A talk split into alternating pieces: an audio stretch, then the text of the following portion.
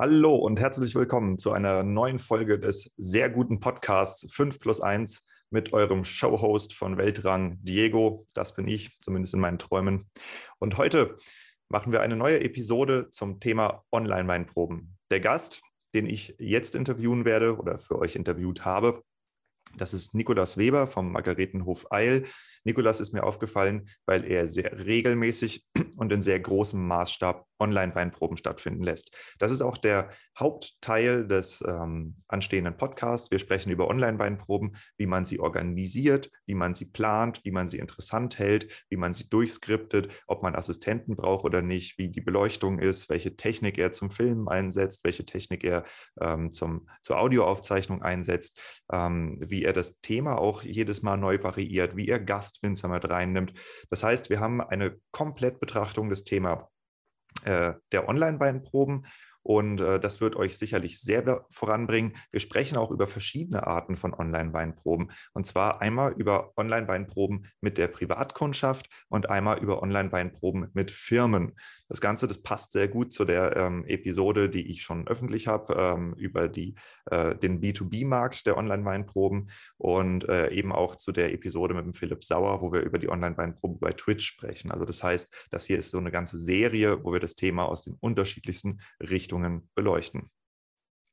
Wenn ihr bis zum Ende dabei bleibt, gibt es wie immer eine Musikempfehlung von mir, einen Schmankerl. Und ich möchte auch schon mal ankündigen, dass ich an äh, Spotify-Listen arbeite, also Musik für den Weinberg, einmal so Richtung Hip-Hop, einmal Richtung ähm, Techno, elektronische Musik, die ich auf meiner Webseite veröffentlicht werde.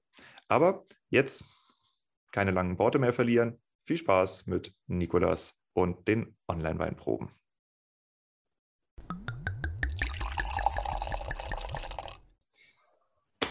Nikolas, äh, schön, dass du da bist.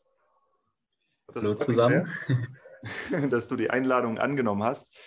Ähm, wir wollen heute uns in erster Linie über das Thema Online-Weinproben unterhalten. Ähm, genau, wir waren aber eben kurz, bevor wir angefangen haben mit der Aufzeichnung, äh, waren wir dabei, uns ein bisschen auszutauschen. Und äh, ich hatte erzählt, dass ich dein Weingut oder das damals das, das Weingut deiner Eltern, du warst da wahrscheinlich noch etwas, etwas kleiner und nicht mit auf der Messe, ähm, wir sind ein paar Jahre auseinander tatsächlich.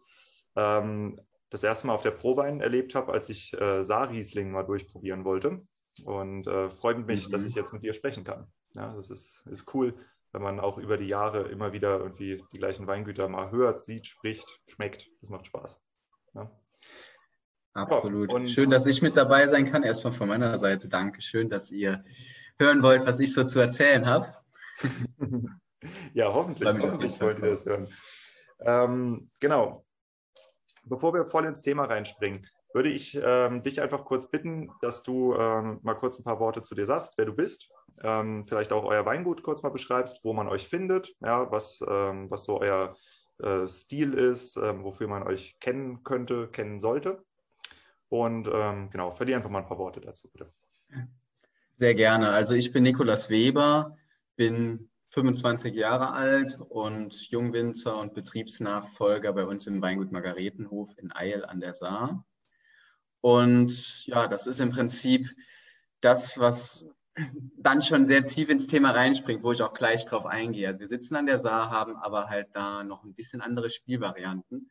Aber erstmal noch weiter zu meiner Person. Ich habe Weinbau und Önologie in Geisenheim studiert und habe eben vor, während und nach meinem Studium sehr viele Praktika gemacht, um einfach auch von den Besten zu lernen, war immer so mein Anspruch und habe dann eben versucht, bei sehr vielen verschiedenen Weingütern mit reinzugucken. Bei einem biodynamischen Weingut, Manningchor in Südtirol zum Beispiel, bei einem biologischen Weingut in Rheinhessen, Weingut Karl May, bei einem, gut, wir reden ja hier eh unter, unter Kollegen wahrscheinlich, also bei einem der besten Rotweinmachern dem Friedrich Becker und war dann noch in Südtirol, äh, in Südafrika, in Neuseeland und so weiter. Einfach die Welt kennenlernen, so wie es eben viele Jungwinzer machen jetzt in der Zeit oder in der Zeit vor Corona. Und da habe ich sehr viele Erfahrungen gesammelt und da geht es jetzt im Prinzip darum, seit einem Jahr, wo ich jetzt zu Hause bin, dass ich die ganzen Erfahrungen und die ganzen Ideen, die in meinem Kopf sind, bei uns ins elterliche Weingut Margaretenhof integriere und das Step by Step umsetze. Und wir sitzen eben, wie eben erwähnt, in Eil an der Saar, haben aber das Glück, dass wir auch Rebflächen an der südlichen Weinmosel haben, also der Obermosel.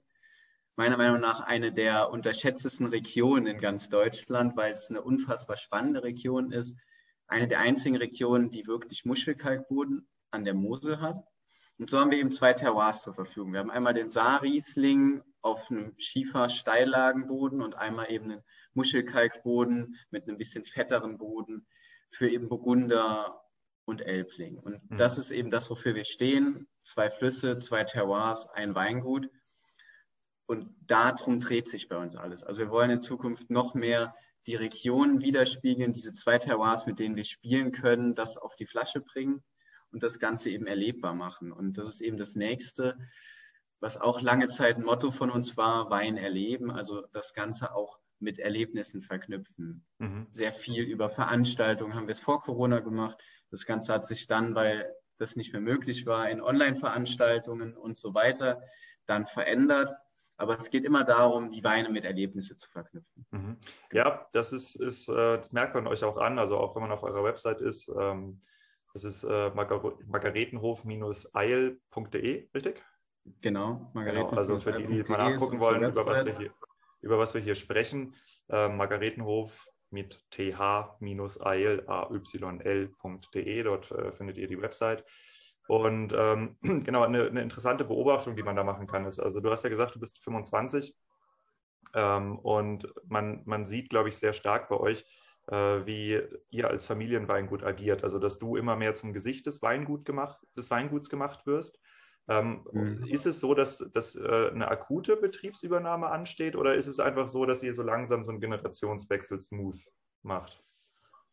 Das ist der Plan. Also es soll, wenn alles gut läuft, also wenn Gott so will, weil es gibt ja viele andere Weingüter, wo es eben dann doch auf einmal ratzfatz gehen muss. Ja, ja, Aber wenn alles gut läuft, dann ist es so, dass, dass es ein langsamer, smoother Übergang wird, der dann aber jetzt auch nicht künstlich in die Länge gezogen wird. Also das, das ist auch was, was uns ganz wichtig ist, dass jetzt, wo ich mit eingetreten bin, dass wir da auch wirklich Step by Step wirklich jeden Tag mehr diese Übergabe hm. wirklich dann abwickeln. Und das fängt damit an, dass, dass mein Name jetzt auf einmal seit einer Woche auf dem Etikett steht. Oh, cool. Also Nikolaus Weber. wir eine komplette, Dankeschön, wir eine komplette Umstellung des Designs haben, was wir eben auch jetzt sehr lange ausgetüftelt haben, was einfach nochmal viel mehr das, was ich eben erklärt habe, ausstrahlen soll, dass man einfach viel besser verstehen kann, wenn man die Flasche in der Hand hat, was wir eigentlich wollen, was wir eigentlich sind und wofür wir stehen. Mhm. Und also hier nochmal ein kurzer Kommentar von mir übrigens für die Leute, die das hier gucken oder hören. Ja, es gibt ähm, auf der Seite zum Winzer-Podcast 5 plus 1 gibt es äh, auch immer die Show Notes zu jedem Interview.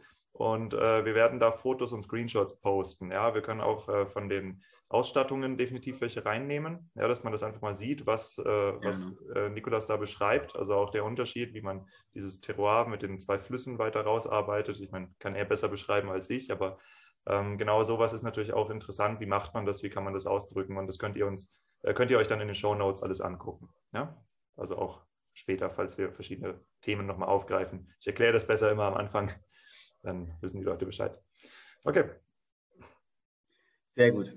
Genau, ja, also das ist halt das Thema. Dieser Übergang wird jetzt Step by Step abgewickelt. Klar gibt es da auch immer ein paar Reibereien, ein paar Reibungspunkte, weil die alte Generation natürlich sehr viel sich im Optimalfall aufgebaut hat und die neue Generation sehr viele Ideen mit sich bringt. Das bringt zuallererst mal ein riesengroßes Potenzial. Aber mhm. natürlich, wenn die jüngere Generation vielleicht sagt, hey, lass das mal anders machen, kann es ganz schnell passieren, dass das Ego der alten Generation eben angegriffen wird und dann eben irgendwas entsteht, was so nie gemeint war. Aber das ist, glaube ich, ganz normal und jeder, der mal in so einer Situation war, kann das voll und ganz verstehen. Und da geht es eben du, jetzt auch darum. Machst, du machst so Andeutungen. Wo, wo musstest du bisher federn lassen?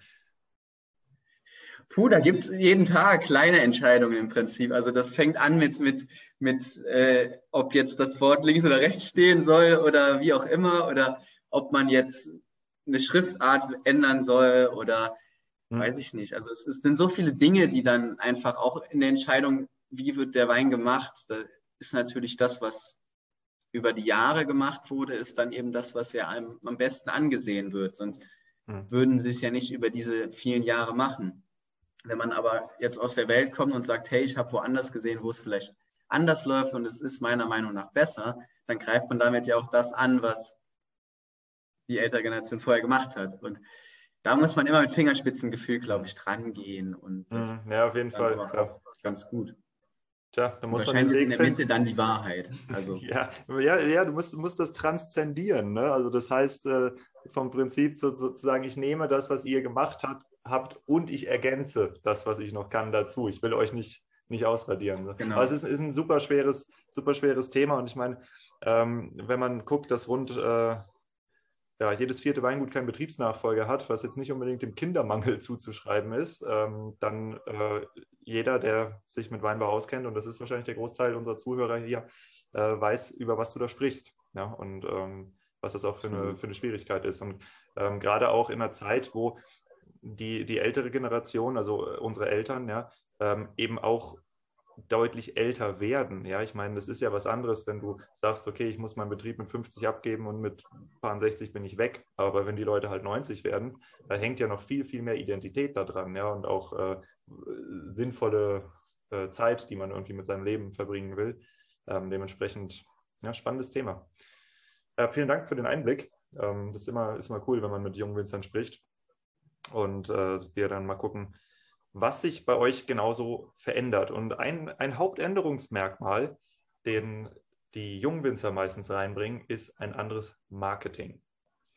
Weil sie sehen, wir haben eine Zielkundschaft, die jünger werden soll im Idealfall. Ja, also man will ja nicht immer mit den aussterbenden Kunden konfrontiert sein. Und äh, du bist natürlich äh, als 25-Jähriger bist du mit dem Thema Online aufgewachsen. Ja, also noch mehr als ich. Ich bin 30 ähm, bei mir kam das so eher so Richtung Ende der Schulzeit. Bei dir muss es praktisch ab der Grundschule voll losgegangen sein.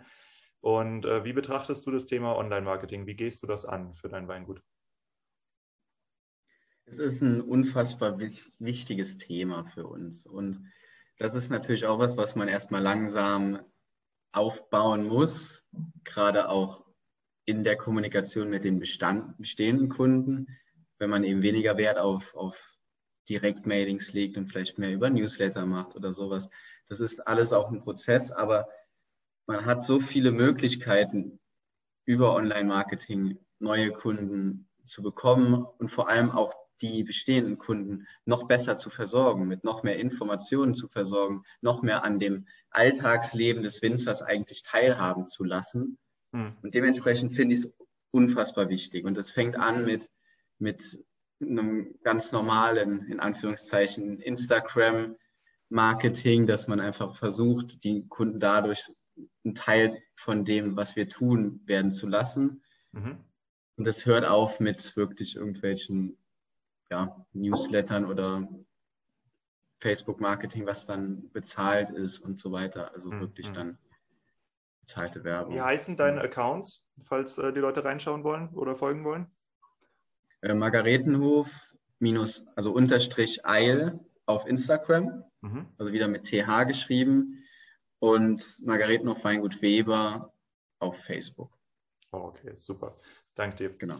Ja, wir wollen uns ja heute mit einem ganz besonderen Teil des äh, Online-Marketings äh, auseinandersetzen, der jetzt gezwungenermaßen durch die Lockdown-Situation, durch die Covid-Situation immer mehr an Bedeutung gewonnen hat. Ähm, die Idee ist nicht neu, aber die, die Masse der Online-Weinproben. Und Online-Weinproben kann man ziemlich gut machen, kann man ziemlich schlecht machen. Es gibt unterschiedliche Sichtweisen. Der eine sagt, es mit zehn Leuten ist die optimale Menge, der andere sagt, äh, nee, ist mir ein bisschen zu wenig. Ähm, bei dir, wenn ich das richtig verstanden habe, bist du in der 15. Runde der Online-Weinproben, stimmt das?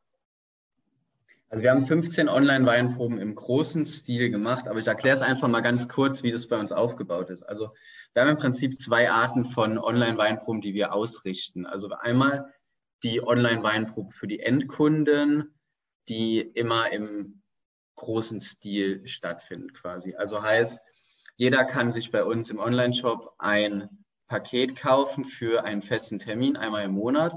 Mhm. Und dann gehe ich auf Facebook und Instagram live und erkläre was zu den Weinen, die dann in diesem Paket beinhaltet sind.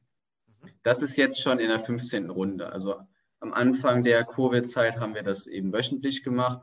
Und irgendwann haben wir gesagt, wir gehen auf den monatlichen Zyklus, weil es uns einfach dann auch zu viel geworden ist.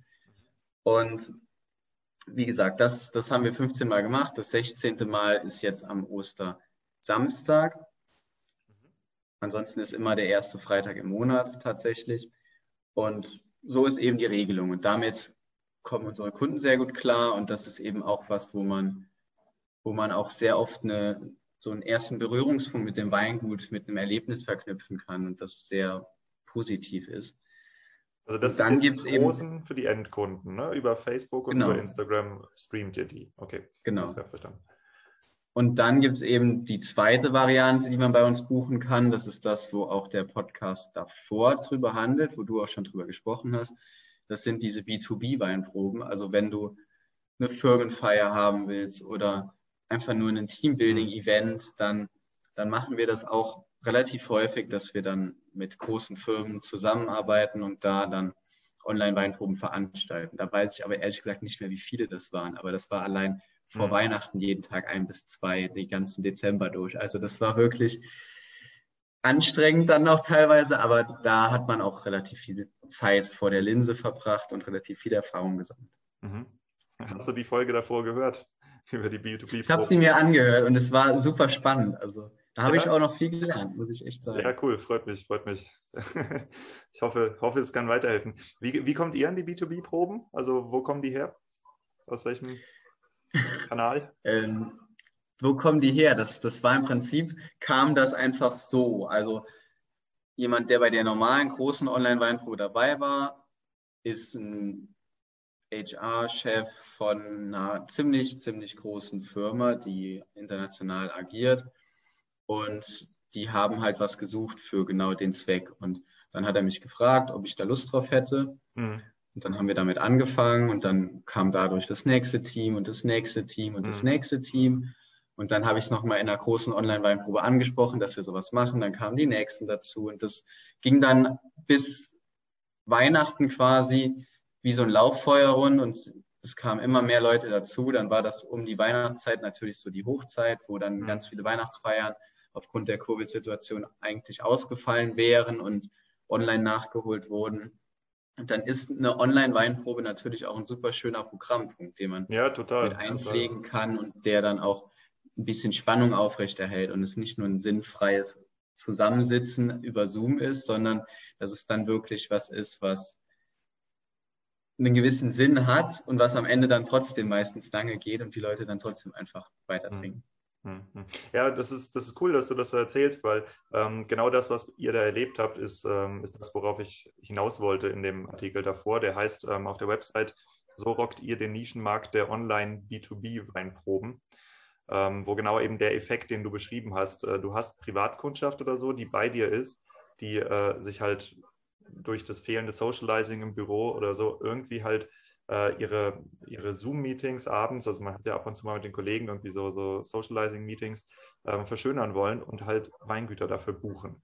Und äh, das kann sehr schnell sehr groß werden. Also es können viele, ähm, viele Firmen anfragen, aber es können auch einfach große Firmen anfragen und das macht das Ganze sehr interessant auf einmal, ne? weil es muss halt nur ein einziger buchen, damit du die komplette Belegschaft hast. Das, äh, das ist cool. Finde ich, find ich interessant. Das war, äh, war mir gar nicht klar, dass das bei euch so groß ist, aber es äh, ist ja nochmal eine richtig tolle Bereicherung für den Artikel. Ähm, genau. Und Ganz kurz auch was noch dazu, was du gerade gesagt hast, was auch einen großen Stellenwert ist, glaube ich. Es ist ja auch so, dass viele Firmen einfach einen Topf haben für, für Ausgaben, für Teambuilding-Maßnahmen oder Absolut. Firmenfeiern und so weiter. Und der muss am Ende des Jahres aufgebraucht werden. Und wenn, also man kann ja kein Geld ausgeben, wenn man sich nur auf Zoom trifft. Man hat kein, kein Restaurant, was man bezahlen muss und so weiter. Und da sind die sogar teilweise froh, wenn du dann eine Rechnung schreibst. Also das muss man ehrlich sagen. Ich hatte auch schon Anfragen, wo wirklich die Firma meinte, okay, schreib uns eine Rechnung dieses Jahr, wir können es nächstes Jahr machen. Hauptsache es ist so. Mhm. Und das ist dann auch vollkommen in Ordnung. Ja. Shut up and take my money, ne? Gibt schlimmere Situationen. ja, kann ich mir vorstellen. Nee, interessant, weil das ist genau das, ähm, worauf ich hinaus wollte, was mir irgendwie viele bisher nicht glauben. Aber äh, cool, dass das bei euch exakt so eingetreten ist.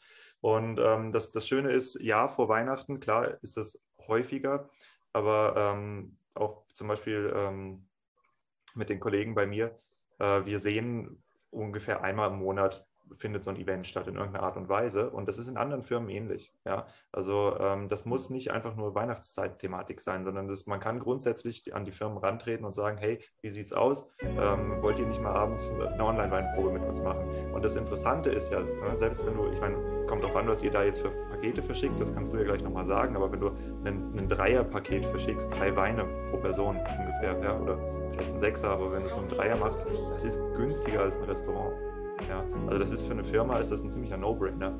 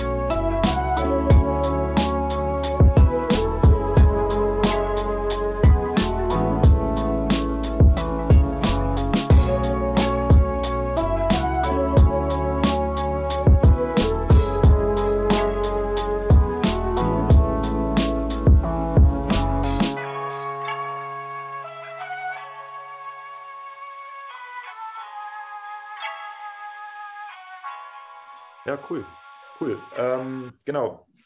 Das nächste Thema, womit ich weitermachen möchte, ist, wenn du die ähm, Proben veranstaltest. Ja, vielleicht müssen wir das jetzt immer auf beide Probenarten runterbrechen. Ich würde sagen, wir fangen mal mit den Privatkunden, mit den B2C-Proben an.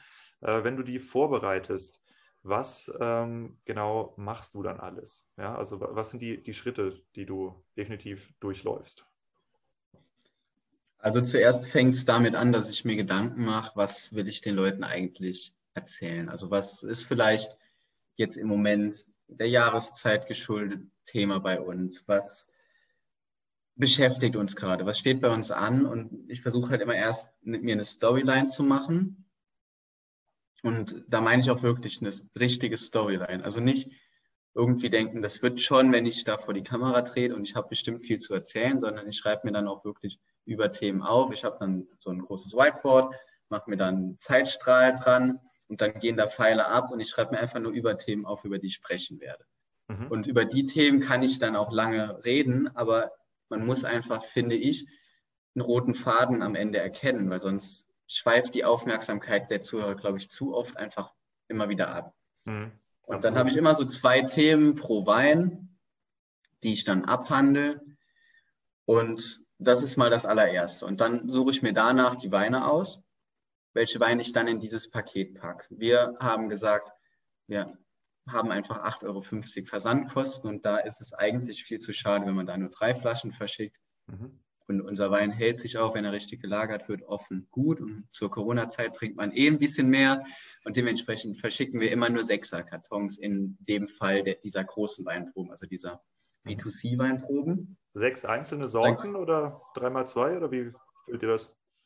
Sechs einzelne Sorten. Sechs einzelne. Also in dieser Online-Weinprobe geht es dann wirklich um sechs Weine. Das mhm. ist stramm, muss man auch sagen, für den einen oder anderen.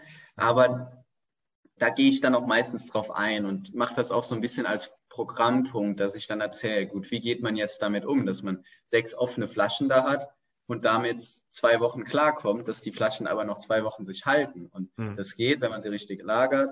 Und dann gehe ich da drauf ein, dann lernen die Leute das wieder. Und hm, cool. dann gebe ich cool. ihnen eine, eine Verkostungsreihenfolge am Ende mit, wie sie es dann später austrinken sollen, weil die einfachen Sommerweine halten sich halt weniger lange wie der schwere Rotwein, der im Barrik gelegen hat, das ist klar. Und das sage ich ihnen dann halt auch. Und so lernen sie was dazu und ihre Angst vor offenen Weinen wird auch oft, also die oft da ist, wird eben mhm. genommen. Und da habe ich auch schon ganz oft die Rückmeldung bekommen, okay, wir haben so oft Weine weggekippt, die wahrscheinlich noch gut waren, weil wir gedacht haben, ja, wenn die jetzt zwei Tage offen stehen, dann kann man die nicht mehr trinken.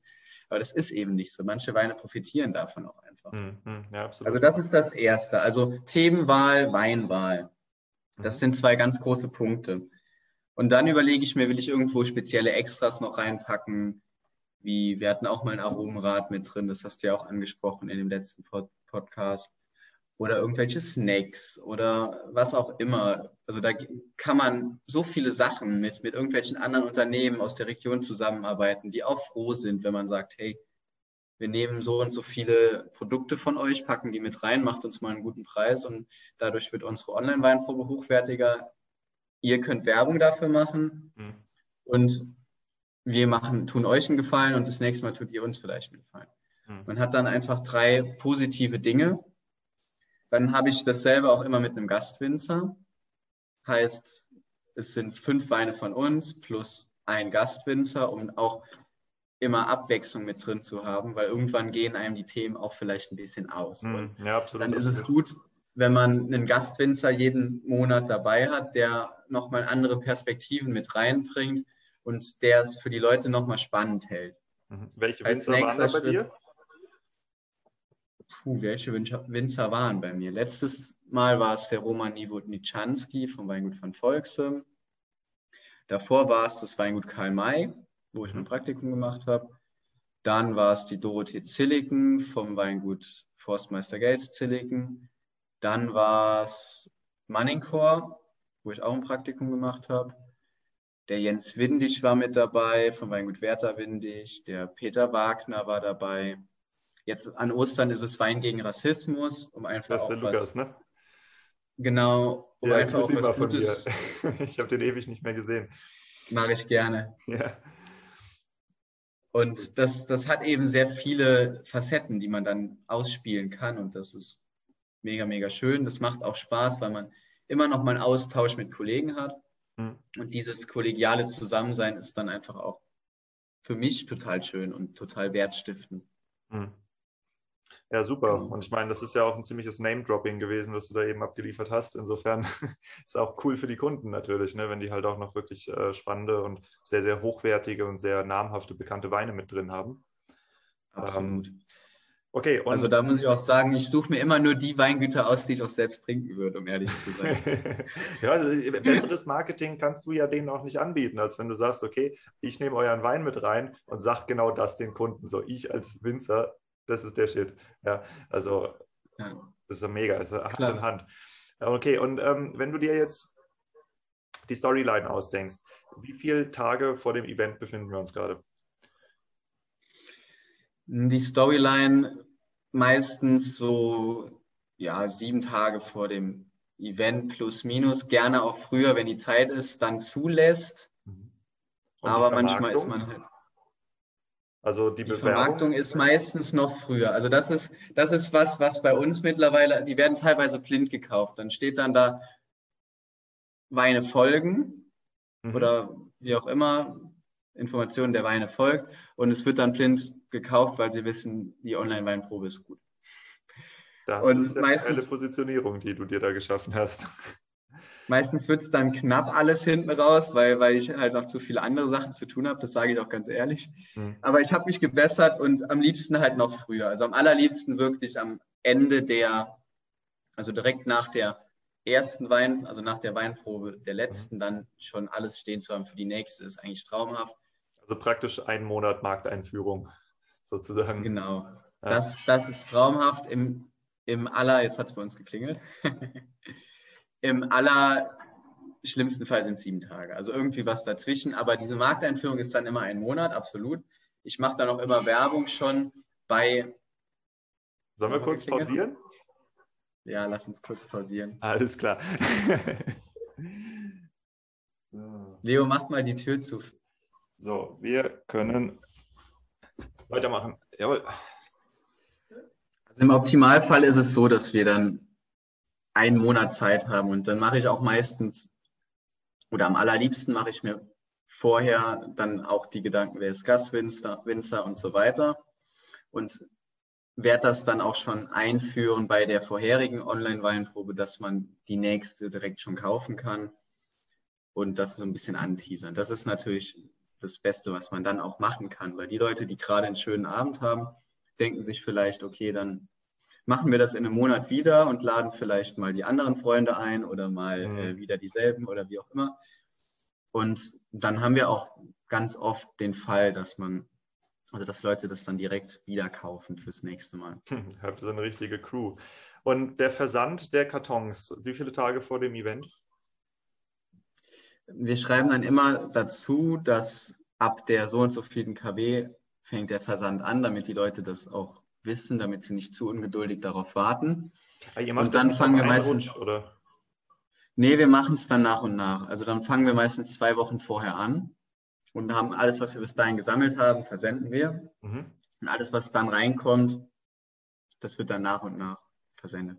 Okay, und letzter Bestelltermin ist? Der letzte Bestelltermin ist dann meistens, wenn freitags die Online-Weinprobe ist, ist es mittwochs. Also so, dass, dass es gerade noch so hinhaut.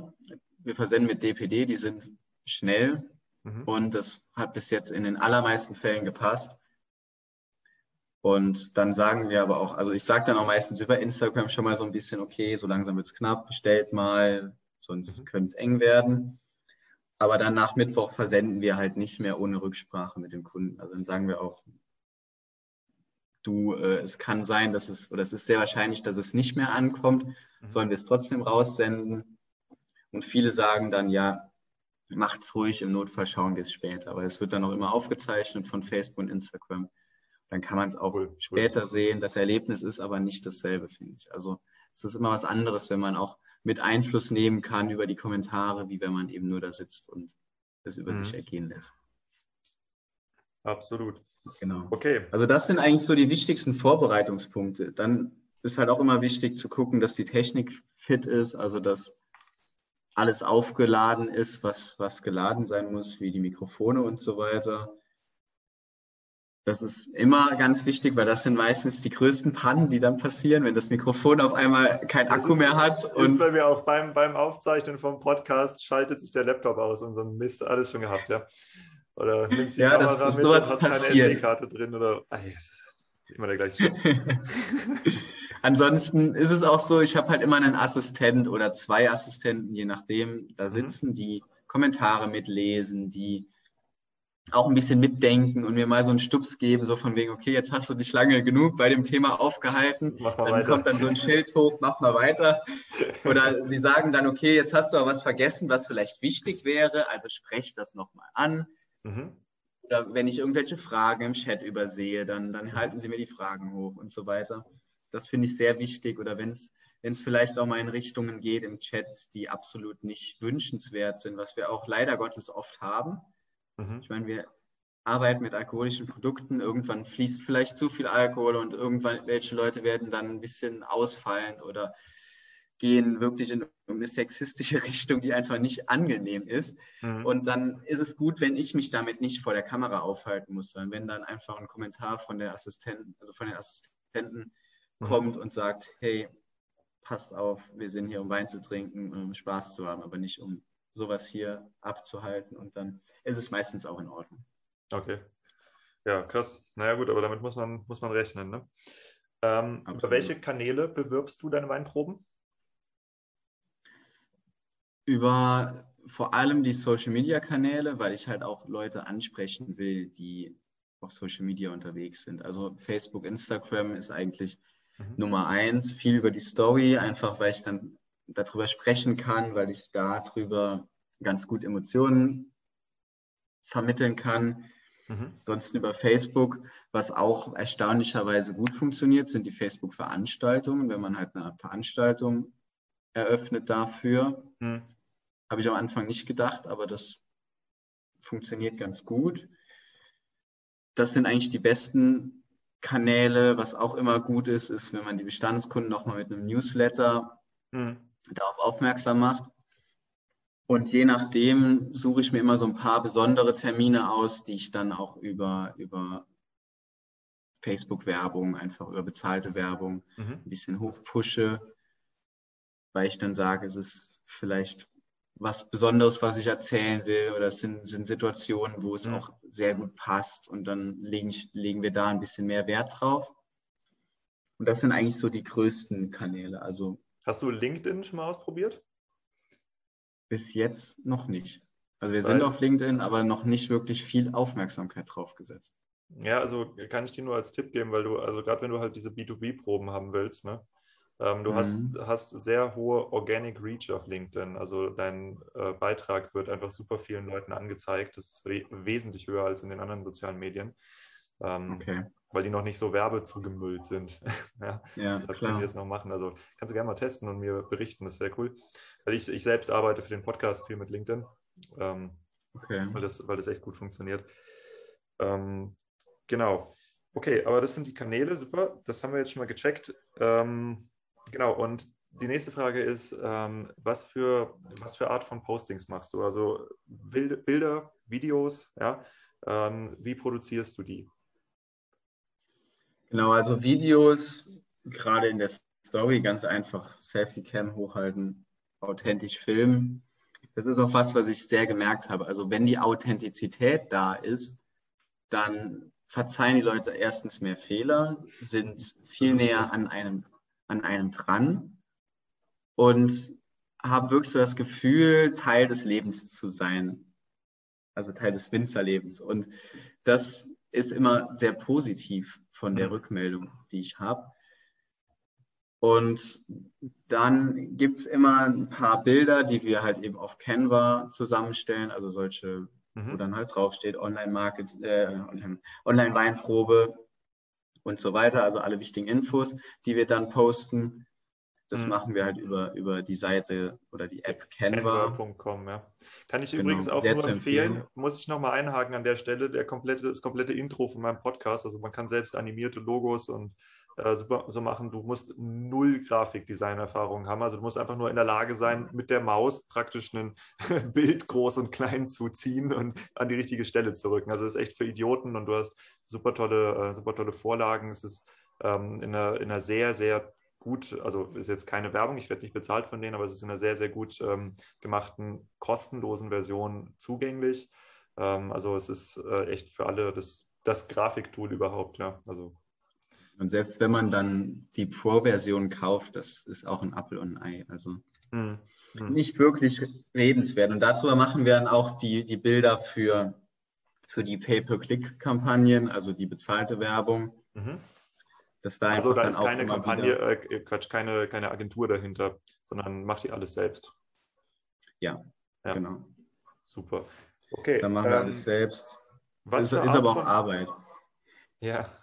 Äh, was für Art von Postings funktionieren gut und was funktioniert überhaupt nicht?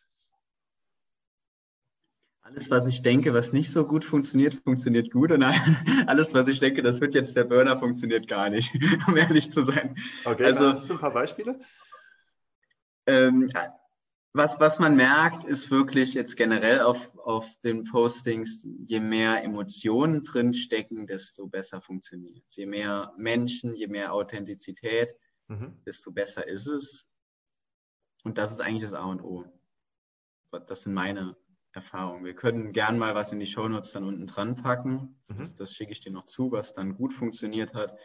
Aber viel wirklich so, so Bilder, die entstanden sind, so zwischen Tür und Angel, wo jemand mal ganz schnell irgendwie draufgehalten hat. Mhm wo ja, halt kein Mensch aussieht. gut aussieht auf diesem Bild, aber das funktioniert. okay, ja, ja, das ist ja auch das ähm, tatsächlich äh, in den sozialen Medien so. Du, wenn du dich als echter Mensch zeigst, dann nimmt man dir das auch einfach ab. Ja? Und ähm, das kann man übrigens auch beim Verkaufen, kann man sowas extra einsetzen. Ne? Ich weiß nicht, ob, ob du das kennst, aber zum Beispiel, äh, wenn man vor dem Kunden den Stift fallen lässt oder so, einfach so offensichtliche mhm. Fehler macht, damit nimmt man die, die äh, ist so ein Icebreaker, dass man sieht, okay, der andere ist auch nur ein Lauch. Ja, dem passieren auch Fehler. Und äh, das ist super gut, um sich, äh, um so eine Identifikationsebene aufzubauen.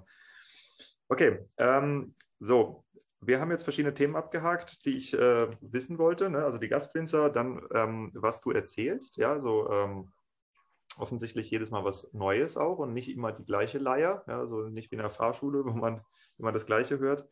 Ähm, was ist denn die optimale Länge der Weinprobe für dich? Dadurch, dass es sechs Weine sind, zieht sich das natürlich in die Länge. Und normalerweise rechnen wir mit einer halben Stunde pro Wein, aber ich versuche es dann immer ein bisschen runter zu cutten, wenn es dann wirklich sechs Weine sind, dass wir nicht unbedingt über die zwei Stunden mhm. kommen. Wenn es ein bisschen länger ist, dann ist es so, je nach Redefluss.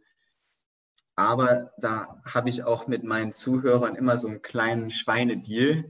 Und zwar, wir haben halt immer, also ganz am Anfang gehe ich immer darauf ein, dass dass ich kurz den Rahmen stecke und erkläre, was sie erwartet, was ich denen ungefähr erzähle und vor allem, welche, welche kleinen Deals wir haben. Der erste Deal ist, dass sie mir Punktzahlen auf der 100er-Skala, also dieses, dieses 100-Punkte-Ranking, einfach die Weine bepunkten, damit ich ein ordentliches Feedback habe, was auch messbar ist. Der zweite Deal. Plus bei euch? Nee, das gibt's nicht. Der zweite Deal ist, wenn ich denen zu viel rede, sollen sie Cheers in den Chat schreiben. Dann weiß ich, okay, gut, jetzt wird's langweilig. Da kann jeder, der dann irgendwann zu Hause denkt, so jetzt könnt ihr langsam mal weitermachen, jetzt wird's langwierig, kann mir dann halt das Signal auf eine höfliche Art und Weise geben, ohne dass mhm. er jetzt irgendwie ausfallen wird, mhm. sondern er schreibt das rein, hat das als Ventil quasi und dann weiß ich aber Bescheid. Cool, jetzt muss ich mich vielleicht ein bisschen beeilen und der dritte Deal ist eben, dass sie mir so viele Fragen stellen wie möglich, um einfach auch die Dinge zu erzählen, die, die Leute interessieren. Und da ist es manchmal, gerade wenn, wenn sehr viele Leute zuschauen, muss man auch dann da stehen und muss improvisieren können. Weil dann hat man sich die tollste Storyline überlegt, aber das interessiert vielleicht die Leute nicht unbedingt, sondern sie wollen halt was wissen, was ihnen unter den Nägeln brennt. Und dann muss man halt mal einen Punkt einfach weglassen und muss was anderes ein bisschen weiter ausbreiten mhm. und ausklappen. Mhm. Dann ist das aber auch in Ordnung. So, also haben wir halt eben mehr? Interaktion. Ne? Bitte? Bist du Entertainer? Muss aufs Publikum eingehen. Ja, muss man dann in dem Moment, glaube ich, einfach wirklich, wenn man so viele Menschen vor sich sitzen hat, die einfach auch einen gewissen Anspruch an diesen Abend haben, dann muss man auch auf sie eingehen. Mhm. Okay, und mhm. ähm, die, die Kunden, die bei euch in der Probe sind, sind es primär Bestandskunden oder sind das Neukunden? Oder also gibt es da ein Verhältnis? Habt ihr das euch mal angeschaut? Wir haben es einmal in der letzten Osterprobe, also im Prinzip heute vor einem, oder nicht heute, aber dann Ostersamstag vor einem Jahr, mhm. haben wir mal wirklich eine Strichliste gemacht, wie viele Neukunden bei uns bestellen. Und das waren in dem Moment 50 Prozent tatsächlich. Das also ist krass. Also das eine Hausnummer, die ich niemals erwartet hätte. Das war aber auch so dieser erste Hype von Online-Weinproben, der dann so durch, durch Deutschland hm. gegangen ist. ich würde schätzen, dass es jetzt weniger ist. Also geschätzt sind es jetzt um die 20 Prozent, vielleicht ein bisschen weniger. Mhm. Die letzte Weinprobe mit Van Volksen war es auch noch mal ein bisschen mehr, was wahrscheinlich auch dem Gastweingut begründet war. Mhm. Und ja, das ist trotzdem eine gute Quote, wenn man jeden Monat dann noch so und so viele Neukunden dazu gewinnt, die das mhm. Ganze mit einem Erlebnis verknüpfen, die das Weingut viel besser kennenlernen, wie wenn sie einfach nur irgendeinen Wein trinken. Ich meine, jeder kennt es. Bei einer Weinprobe schmeckt der Wein meistens besser, wie wenn man ihn alleine trinkt. Einfach weil man. Es halt auch voll Spaß. Also, außer du langweilst die Leute zu Tode, aber das klingt jetzt nicht so. Ähm, sondern in Wirklichkeit, genau, es ist halt ist ein wahnsinnig cooles Erlebnis für die meisten Leute.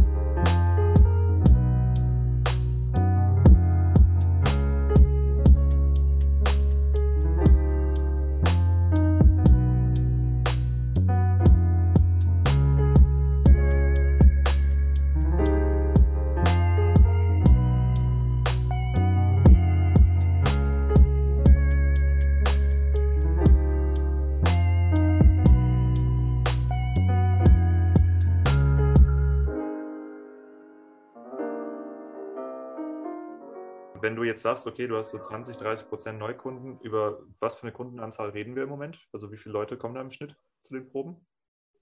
Wirklich so 150 oder? Letztes Mal waren es um die 130,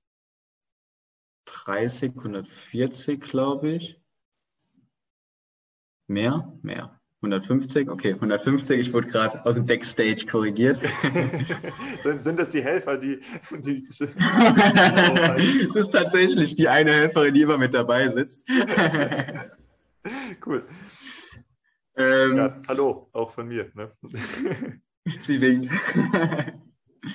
ähm, ja, 150 waren es bei der letzten Probe. Durchschnitt sind 100 habe ich immer mal gesagt. Im Sommer war es ein bisschen weniger, mhm. aber ansonsten Durchschnitt sind immer so um die 100 Personen.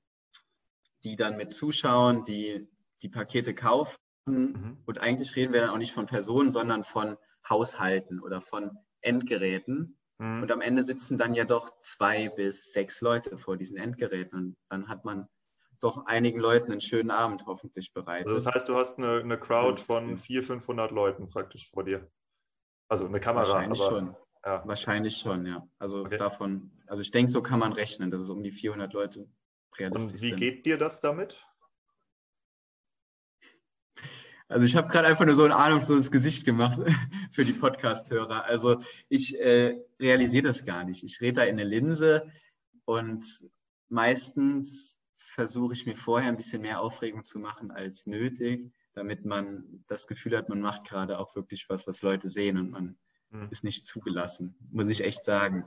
Ich glaube, das ist aber Typensache. Es gibt, glaube ich, auch Le Leute, die da sehr, sehr aufgeregt sind. Mhm. Mit Sicherheit. Dann ist es eher wichtig, dass man da gelassen reingeht, aber am Ende redet man halt mit einer Kamera und das ist am Anfang super komisch, aber wenn man sich dran gewöhnt hat, ist es eigentlich ganz schön, weil man immer in dieselbe Kamera redet und je nachdem, wie man es dann verkauft, zu einem Menschen reden kann oder zu hunderten Menschen reden kann, ist es am Ende immer dasselbe. Hm. Ja, ja, stimmt, klar. Man muss sich dann gewöhnen und dann ist das super. Okay, ja. cool. Ähm, genau, das, das sind äh, die Fragen, die ich dir eigentlich stellen wollte zum Ablauf der Proben. Ähm, und jetzt ähm, nochmal das Thema Technik, um das so ein bisschen hochzuholen. Äh, also ich habe jetzt schon mitgenommen, du hast ein Whiteboard, ja, du hast äh, Helferlein mit äh, Schildern, du hast, ähm, weiß nicht, Beleuchtung, hast du eine Kamera wahrscheinlich, du hast ein Mikrofon wahrscheinlich. Ähm, was, was genau nutzt du da und was für eine Qualität ist das? Ich sag mal, in welchem Kostenrahmen bewegen wir uns bei dem Equipment, was da bei dir rumsteht? Was sollte man ja, sich anschaffen? Also man kann von bis. Ich glaube, die erste Weinprobe habe ich mir so ein, so ein Stativ gekauft mit so einem billigen Ringlicht für 15 Euro auf Amazon und eine Handykamera und das war's. Da hatten wir nicht mehr. Hm. Und das haben wir natürlich dann, als wir gemerkt haben, es funktioniert, ein bisschen aufgestockt. Aber ich glaube, das ist der Rat, den ich jedem mal geben würde. Einfach klein anzufangen mit einem kleinen Risiko und zu schauen, wie funktioniert.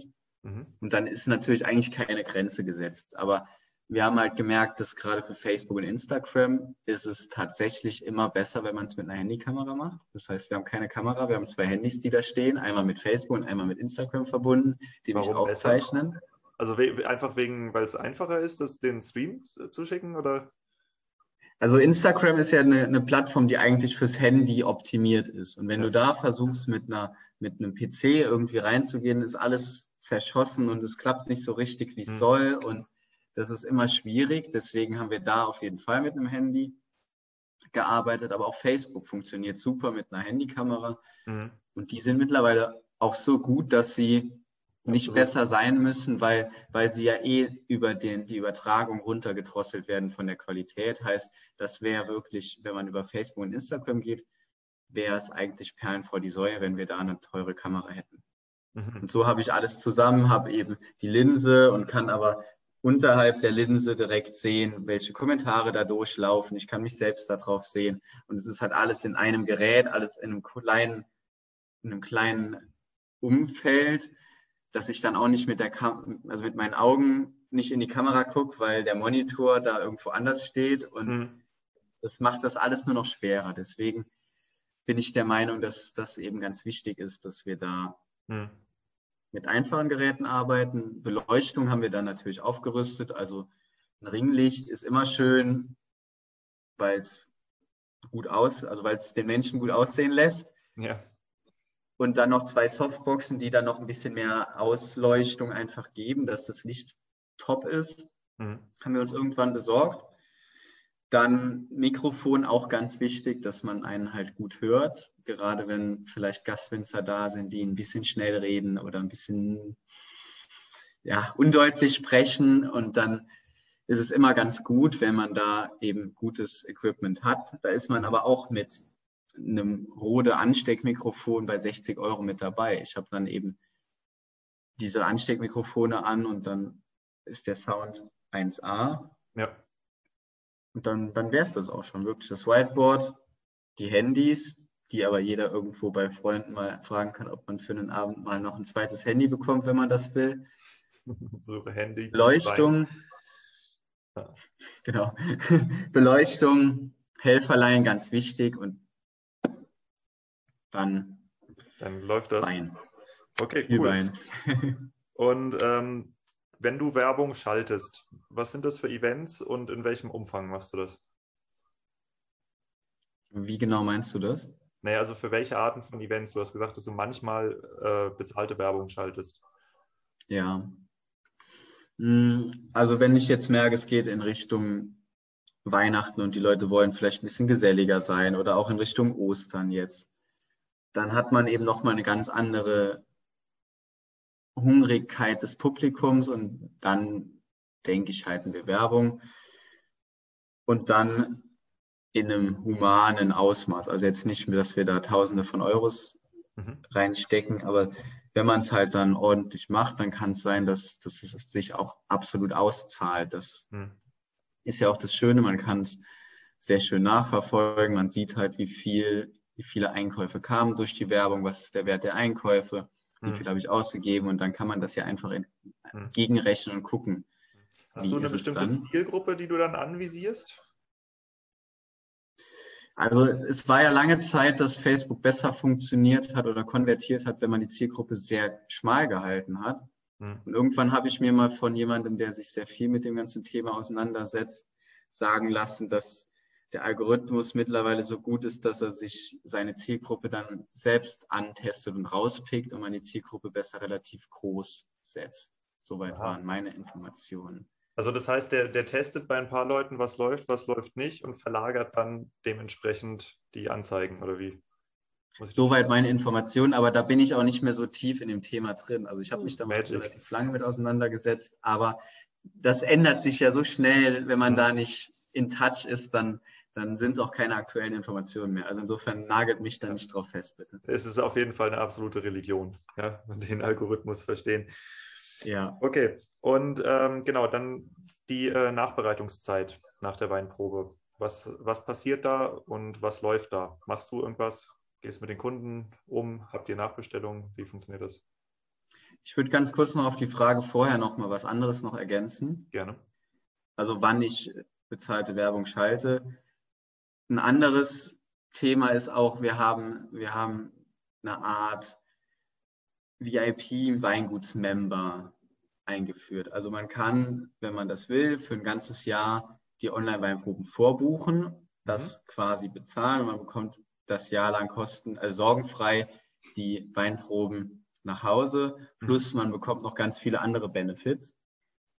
Und das wollte ich eben jetzt zum Beispiel auch am Anfang des Jahres so verkaufen, dass es eben über ein Jahr geht und dann auch mit Ende des Jahres ausläuft. Und das mhm. war dann auch der Moment, wo ich gesagt habe, da ist es dann gut, so viele Leute wie möglich in diese Weinprobe zu schieben, dass, dass man mehr Menschen hat, die sich dann dafür interessieren können. Ach, du verkaufst also es in so, der Weinprobe und sagst, ihr könnt jetzt. Genau, also sie, das ist so ein, so, ein, so ein Trichtersystem quasi. Also sie fangen an, dass man erst die Weinprobe kauft und wenn einem das dann gefällt, dann kann man sich dafür entscheiden, immer wieder Teil davon zu sein und eben ein bisschen mehr dafür auszugeben. Kannst Margarete es ist eigentlich ein guter Mitglied werden. Ja, genau, so, so kann man es so sich vorstellen. Es ist eigentlich aber ein super Deal, weil, weil im Prinzip bekommt man zwei Weinproben geschenkt für den Preis, plus mhm. noch ganz viele Extras. Mhm. Und dann kann man das ausgeben und wenn man dann noch tiefer rein will, kann man dann das in das Circle-Paket holen und dann kriegt man noch mehr dazu. Und mhm. ja, man rückt ja, halt immer näher und wird irgendwann quasi Teil der Familie. Ja, wollte ich schon sagen, irgendwann liegt man bei dir im Bett. Ne? Nein, nein, nein, nein, nein, nein, nein, nein. So tief geht's nicht. Einmal, einmal das Kopfkissen teilen. Okay, cool, nee, aber, aber es, es ist, ist spannend, was du da gemacht hast. Also äh, das, man, man sieht erstens, wo der Erfolg auch herkommt, ähm, weil du dir wirklich viele Gedanken machst und ähm, auch, äh, also ich finde es sehr faszinierend, wie, wie ähm, detailverliebt das durchgeplant und durchgetaktet ist. Habt ihr irgendwelche Sachen in den Weinproben schon getestet, äh, Ablauf oder ähm, verkaufstechnisch oder ähm, solche, solche Abos oder so, was überhaupt nicht funktioniert hat? Oder was nicht angenommen wird? Hm, verkaufstechnisch fällt mir jetzt nichts unbedingt ein. was nicht angenommen wird. Was wir letztes Mal ausprobiert haben, ablauftechnisch, war, dass, dass wir mal gefragt haben, ob jemand sich dazuschalten will und mal was zu dem einen sagen möchte. Ah. Aber das ist komplett gefloppt. Also da habe ich da gestanden und niemand hat sich gemeldet. Das ist immer eine super Situation. und das sind dann eben so, so kleine Pilotprojekte. Wenn es dann nicht funktioniert, dann wird es sein gelassen. Und wenn aber was funktioniert, kann man das halt ausbreiten. Hm. Okay, cool. Und ähm, was mich noch interessieren würde, wenn man sich den, ähm, den Gewinn durch die Weinproben anguckt. Also wir müssen es jetzt nicht auf monetärer Ebene machen, außer du möchtest das. Aber vom Prinzip ähm, stellt sich das für mich so dar, ich habe kurzfristigen Gewinn, also ich habe den direkten Verkauf. Ich habe aber natürlich auch langfristige Effekte. Ähm, was ist für dich eigentlich das Attraktive, um das zu machen? Was ist wichtiger für das Weingut? Beides, um ehrlich zu sein. Also klar, das, das Monetäre, was du angesprochen hast, das war halt am Anfang absolut ein Thema, dass man seinen Cashflow einfach auch nicht verlieren wollte. Wenn, wenn mhm. das ganze Gastro-Thema abgekappt wird und man vorher sehr viel in die Gastro verkauft hat, mhm. dann muss man auch schauen, dass man nicht auf seinem Wein sitzen bleibt, sondern dass im nächsten Herbst auch wieder Platz ist für den neuen Jahrgang. Und das war natürlich auch ein Beweggrund, ganz offen und ehrlich gesagt. Mhm. Auf der anderen Seite war es uns aber auch sehr wichtig, dass wir den Leuten in dieser Phase auch was bieten, was sie unterhält. Mhm. Und das haben wir getan. Da haben wir sehr viel, sehr gute Rückmeldungen bekommen. Teilweise haben sich Leute sogar extra schick gemacht für den Abend, weil sie sonst keinen Anlass hatten. Also so komplett witzige Geschichten. Schlips anziehen, ne? Ja, so, es war wirklich so. Dann haben die dann dein Abendkleid und Schlips und, und, und äh, Anzug da gesessen und haben mir beim Weinverkosten zugesehen. Das doch geil also das sind halt dann Dinge, die, glaube ich, auch sehr lange in den Köpfen von Menschen bleiben und die auch eine Kundenbindung auf eine ganz andere Ebene heben können. Mhm. Und das ist natürlich ein unfassbar schöner Beweggrund. Und wie eben erzählt, man hat auch einen Neukundengewinn. Man hat sehr viele, die dadurch auf uns aufmerksam geworden sind, denen der Wein schmeckt, die dann auch dranbleiben, mhm. die einmal bestellen, deren Adresse wir dann auch haben und die dann auch immer mhm. wieder Informationen bekommen. Und mhm. vielleicht bei der einen Aktion haben sie dann wieder den Weinkeller leer, wollen was haben und dann kriegen sie mhm. wieder einen Wein geschickt, der ihnen wieder gut schmeckt und dann sind es vielleicht Stammkunden irgendwann. Und das mhm. ist immer eine sehr schöne Sache, wenn es so läuft. Und das sind eigentlich so die drei Sachen. Also einmal klar das kurzfristige Monetäre, was in dem Moment vielleicht ganz wichtig war, mhm. aber auch die Kundenbindung und die Neukundengewinnung, die unfassbar wichtig ist und gut über solche Kanäle funktionieren. Mhm. Und aber auch das Storytelling, was da einfach dahinter steckt. Also man kann auch seine Botschaft, die einem auch wichtig ist, an den Leuten, also an die Leute bringen, ohne dass man, dass man einen unfassbar großen Aufwand hat. Also man mhm. stellt sich dahin, redet zwei Stunden in die Kamera und man hat, wie wir eben gerechnet haben, 400 Leuten kurz mal erzählt, was einem so wichtig ist, wenn es ums Thema Wein geht und ihnen vielleicht das Thema 1,50 Euro Sekt im Aldi kaufen ausgeredet. ja, nee, klar, verstehe ich. Und ähm, würdest du sagen oder habt ihr das mal ausgewertet, ähm, verschiebt es eure Kundenstruktur? Ja, absolut. Also es ist natürlich auch pandemiebedingt, dass glaube ich, in jedem Weingut die Kundenstruktur mittlerweile viel mehr auf äh, Endkunden, mhm. Privatkunden geschoben wurde. Aber es verjüngert die Kunden definitiv, was ja auch ein Ziel ist, was du ja auch am Anfang angesprochen hast, dass das ein ganz wichtiger Faktor ist. Und allein für den Grund ist es eben auch sehr schön. Mhm. Ja, cool. Nee, also äh, es freut mich, dass das für euch so gut läuft und wir haben das Ganze hier zusammen gemacht. Erstens, damit wir anderen Winzern auch äh, die Inspiration geben können, wie man sowas aufziehen kann, wie man das für sich testen kann und wenn es funktioniert, wie man es eben auch professionell aufziehen kann, weil das, was ihr da macht, klingt sehr, sehr professionell.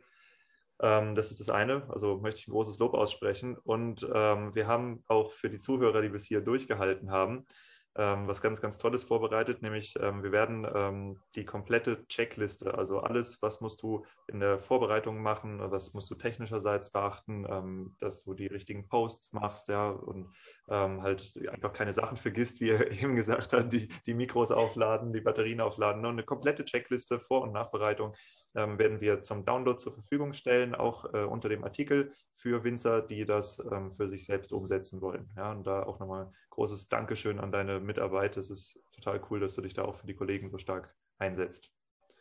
Ja. Sehr, sehr gerne. Super. Okay, ähm, abschließend würde ich dich noch ein paar Sachen fragen. Und zwar, äh, wenn ich jetzt drei Weine kaufen möchte, die euer Weingut repräsentieren, welche drei soll ich mir holen in eurem Shop? Super gute Frage. Auf jeden Fall einen Elbling, weil das so die, die, den Ursprung unseres Weinguts repräsentiert. Also unseren einfachen Basis-Elbling. Das ist das, womit meine Eltern das Weingut quasi aufgebaut haben und so der erste Wein, den wir damals auf den Markt gebracht haben.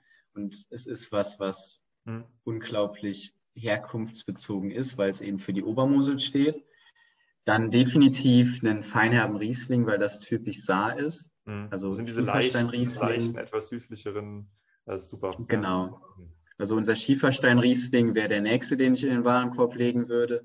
Und dann würde ich, was, was für Saar untypisch ist, machen, und zwar den äh, Spätburgunder vom Fels in den Warenkorb legen, weil das was ist, was aus einer unglaublich besonderen Lage kommt, die eine Monopollage von unserem Weingut ist, die 1900 als äh, bester, also ein Wein aus dieser Lage wurde als bester Rotwein weltweit auf der Weltausstellung in äh, Paris gekürt. Und eigentlich ist es eine ausgestorbene Lage, die wir jetzt Step by Step wieder ein bisschen zurück ins Leben rufen wollen. Und ich glaube, mit den drei Weinen hat man drei komplett andere Weine, die aber für uns ziemlich gut stehen. Das ist äh, interessant, ja. Werde ich mir auf jeden Fall mal besorgen. Und vielleicht ja noch der ein oder andere hier, weil ich habe mir sagen lassen, dass Winzer auch gerne andere Winzer probieren. Deshalb Absolut. schön, dass wir jetzt wissen, auf was wir zurückgreifen sollen. Ähm, genau, so mit, mit dem, was du im Ausland gelernt hast und mit dem, was du jetzt auch ähm, in dem letzten Jahr über das Online-Marketing und über die Hofübergabe, Hofübernahme, was bei euch da ähm, stattfindet, ähm, was du da alles gelernt hast und die Erfahrungen, die du gemacht hast. Du siehst viele Weingüter um dich rum, die wahrscheinlich nicht ganz so gut aufgestellt sind in dem Online-Marketing-Bereich oder auch vor anderen Problemen stehen. Ähm, ich meine, wir haben ein riesiges Massenaussterben der Klein- und Kleinstunternehmen im, in der Weinbranche und das ist auch so mit der Hauptgrund, warum wir das hier zusammen machen, weil das für uns beide eigentlich ähm, keine schöne Situation ist, wenn wir in so einer Industrie auf einmal aufwachen. Äh, was mhm. würdest du den Weingütern ans Herz legen, womit die sich mal beschäftigen sollen außerhalb des Weinguts im Moment, also außerhalb des Weinbergs? Sehr gute Frage. Also vor allem glaube ich, ist es wichtig, dass man, dass man über seinen Tellerrand guckt und dass man einfach auch andere Weine trinkt, andere Weingüter sich mal anguckt, was die so machen, wie die arbeiten und es nicht abkupfert, aber halt auf sein eigenes Weingut umsetzt. Das, das wäre das Erste, was ich empfehlen würde. Also überhaupt nicht betriebsblind zu sein, sondern hm. rauszukommen mit Kollegen sprechen und einfach seine Scheuklappen fallen lassen. Das wäre das Erste. Das Zweite, sich nicht vor dem Thema Online verschließen, sondern da einfach mit Sinn und Verstand agieren und Online und Offline zu verbinden und da die unfassbar großen Möglichkeiten, die gegeben werden, hm. in die Realität umsetzen. Hm. Und da kann man klein anfangen und sich da Step by Step reinfuchsen. Also da, ich meine, viele haben noch nicht mal einen Instagram-Kanal. Ja, und keine Flaschenfotos. Ja. ja. Okay, super. Nee, dann vielen Dank an der Stelle. Ähm, es gibt gleich nach dem Podcast natürlich noch ein kleines Outro, wo wir die wichtigsten Punkte dann zusammenfassen und ähm, die wichtigsten Links nochmal nennen. Aber vom Prinzip, wenn ihr nachgucken wollt, ähm, den Nikolas seht ihr auf seiner Website. Das ist www.margaretenhof-ayl.de. Und genau, wie kann man dich noch erreichen, wenn man dich erreichen möchte? Wenn Corona vorbei ist, gerne einfach vorbeikommen. Die Saargegend ist unfassbar schön. Ansonsten über Instagram sind wir aktiv, relativ aktiv, sehr aktiv. Also Margareten auf Unterstrich Eil oder halt Facebook oder LinkedIn oder Oldschool über Telefon, Fax und E-Mail. Kann man alles auf unserer Website finden. Eine Brieftaube schicken. Okay, cool, genau. super. Dann bedanke ich mich. Und ähm, ja, vielen Dank für die Offenheit. Also auch, dass du so viel geteilt hast, dass da überhaupt so gar kein Konkurrenzdenken drin steckt, sondern ähm, wirklich dieses, äh, lass uns der Weinbranche was Gutes tun, indem wir mal ein paar Sachen erzählen, die funktionieren. Ähm, ja, wirklich vielen, vielen Dank, auch im Namen der Hörer. Danke dir. Ja, Mensch, Nikolas, vielen Dank. Das war doch eine tolle Episode. Ich denke, dass wir das Thema Online-Weinproben jetzt wirklich gut durchleuchtet haben. Es wird noch einen weiteren Teil in dieser Serie geben, der die, ähm, den Bedarf für Online-Weinproben auch außerhalb der Corona-Zeit beleuchtet. Ja, weil es ist ja eine Frage, die sich stellt, ist das jetzt was, was nur wegen, während dem Lockdown funktioniert? Ist das was, was nur im Winter funktioniert? Oder ist das einfach ein Vertriebsweg, der sich jetzt langsam erst etabliert, der noch total in den Kinderschuhen steckt und äh, wächst und wächst und für den es einen dauerhaften Bedarf geben wird? Das ist eine Frage, die ich mir gestellt habe ähm, und zu der ich im Moment eine sehr, sehr komplexe Recherche am Laufen habe. Ähm, das dauert noch ein bisschen, aber da könnt ihr euch auf jeden Fall auf was gefasst machen, weil ich bin dann der Mensch, der für euch bei mehreren hundert Unternehmen anruft und ähm, Vereinen und die Frage, ob sie Interesse haben, Online-Weinproben stattfinden zu lassen. Und diese Forschungsergebnisse, die werde ich euch zur Verfügung stellen, damit ihr wisst, woran ihr seid, falls ihr euch längerfristig auf diesen Weg einlassen wollt. Ansonsten äh, möchte ich dir auch nochmal herzlich danken, Nikolas, für die Einsichten in das Thema der Online-Vermarktung, also wie du deine Proben vermarktest, ja, wie du auch äh, deine Tricks und Kniffe hast, dass du halt die Online-Weinproben, die nächsten Termine immer schon ankündigst, wenn die aktuelle stattfindet. Also lauter so Sachen, die man beim ersten Mal vielleicht gar nicht beachtet, die wir jetzt aber wissen. Ähm, die Checkliste dazu findet ihr natürlich in den Show Notes. Ja, und wie gesagt, ähm, wenn ihr das Thema für euch entdecken wollt, dann schaut auch mal in die anderen beiden Episoden rein. Also die erste heißt, so rockt ihr den Nischenmarkt der Online B2B-Weinproben und die andere ist äh, die Episode mit Philipp Sauer über die Online-Weinproben auf Twitch. Ähm, das geht zusammen und da lernt ihr einfach extrem viel über Online-Weinproben. Seht auch, äh, welche äh, Anfangsfehler vielleicht andere Weingüter schon mal gemacht haben. Die müsst ihr ja nicht unbedingt wiederholen. Und damit kommen wir jetzt auch zum Musikwunsch. Äh, der Musikwunsch, die Musikempfehlung, das ist heute ein äh, Künstler, der in Hamburg angesiedelt ist, Martin Stimming. Das ist einer meiner absoluten Lieblings-DJs. Ähm, der Typ, der ist mit Musik groß geworden, so wie viele von euch mit Weinbau groß geworden sind. Also der äh, hat, ich glaube, seit der 10 ist, spielt der Violine, Klavier, Schlagzeug. Also der ist einfach super musikalisch und rhythmisch ausgebildet und das merkt man seiner Musik auch an. Vielleicht habt ihr es auch schon mitgekriegt, ich bin ein bisschen audiophil unterwegs. Ähm, ich liebe es, Musik zu hören. Und äh, die Musik von Martin Stimming, das ist was, das kann ich anmachen und mich einfach vier Stunden in die Mitte eines Raumes stellen und ihm einfach nur zuhören.